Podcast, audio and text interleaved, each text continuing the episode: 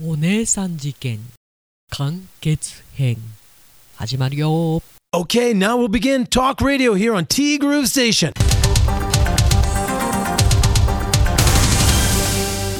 5月11日木曜日です。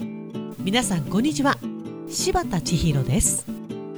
昨日はねカイロデーになるはずだったんですよももさんからもねメッセージをいただいておるおるんですが おるんですがって私はおじさんかあお姉さんでいいのかなもう性別違ってるしね。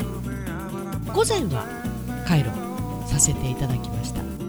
午後からも入る予定ではあったんですけれどもちょっとご都合が悪くなったということでいいんですいいんです。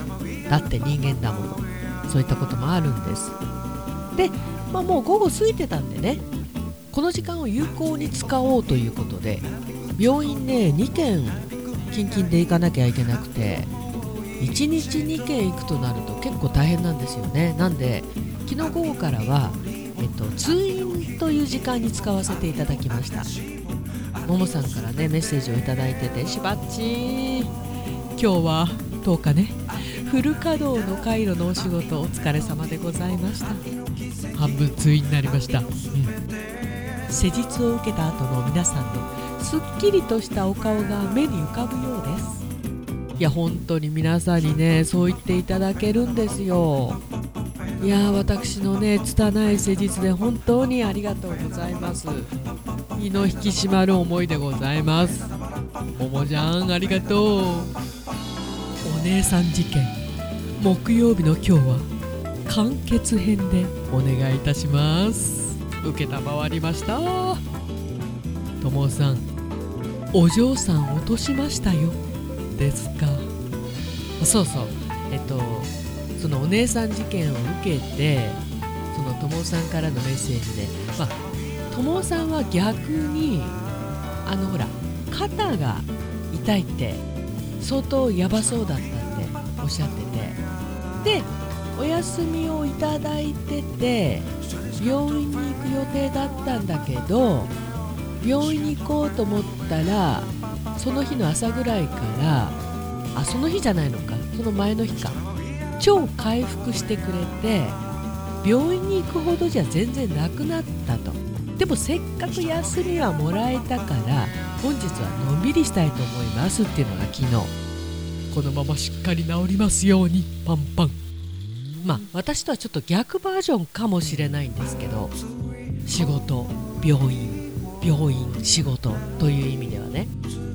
逆バージョンかもしれないけどこういうことってありますよね。なんだろう。いざ病院行くとなるとあんなにひどかったのにあれなんか治ったみたいな。私結構ね病院に着いてからそういうことが多いです。なんか安心するんですかね？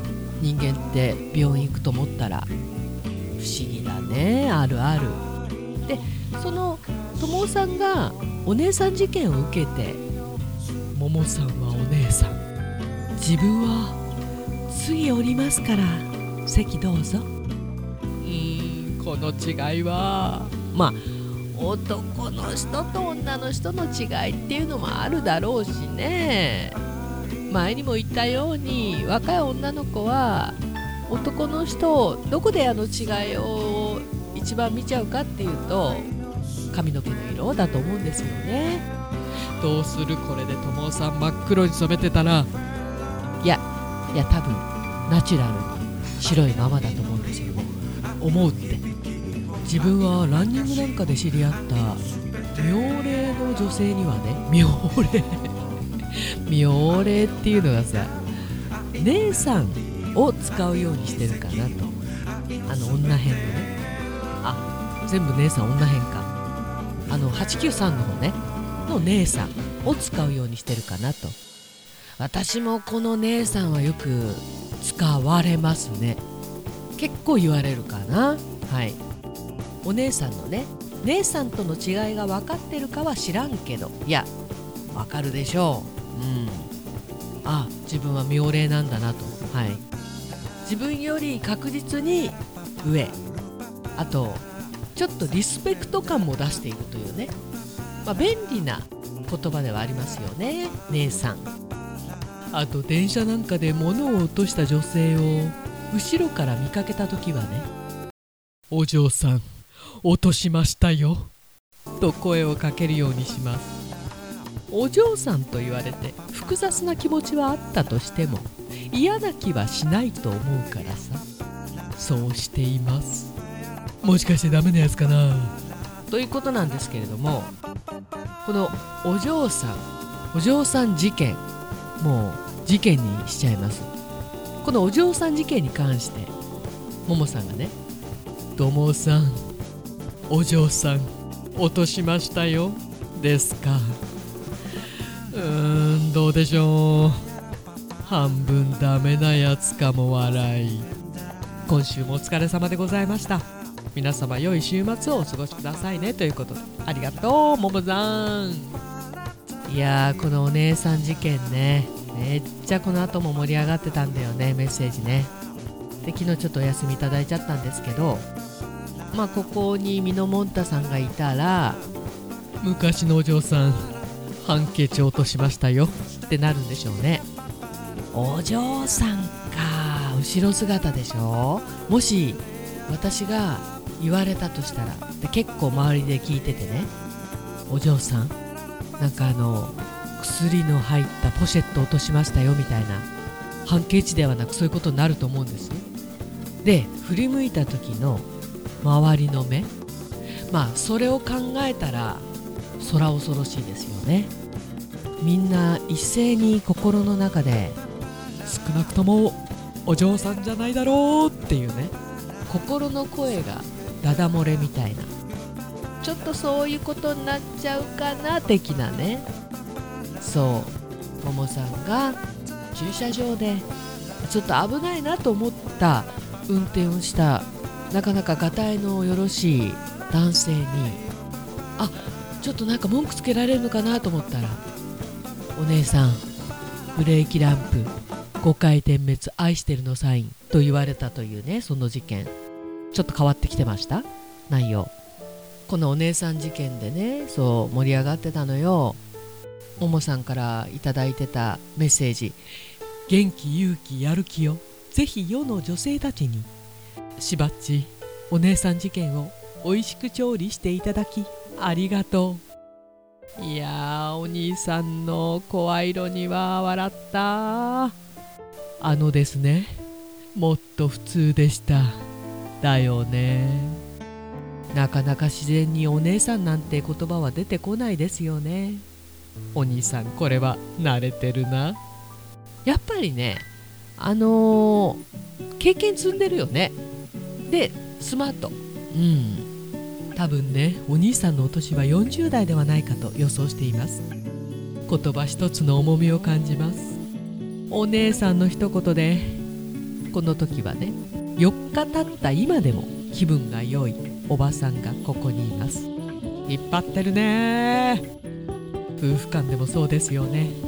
優しい言葉やねぎらいがお互いにいつまでもできれば良い関係が続くわけで気をつけよっと。まあ夫婦は特にそうだよね。言っちゃいけない一言を言ってしまう。まあ上っ面だけじゃね。夫婦はやっていけないからね。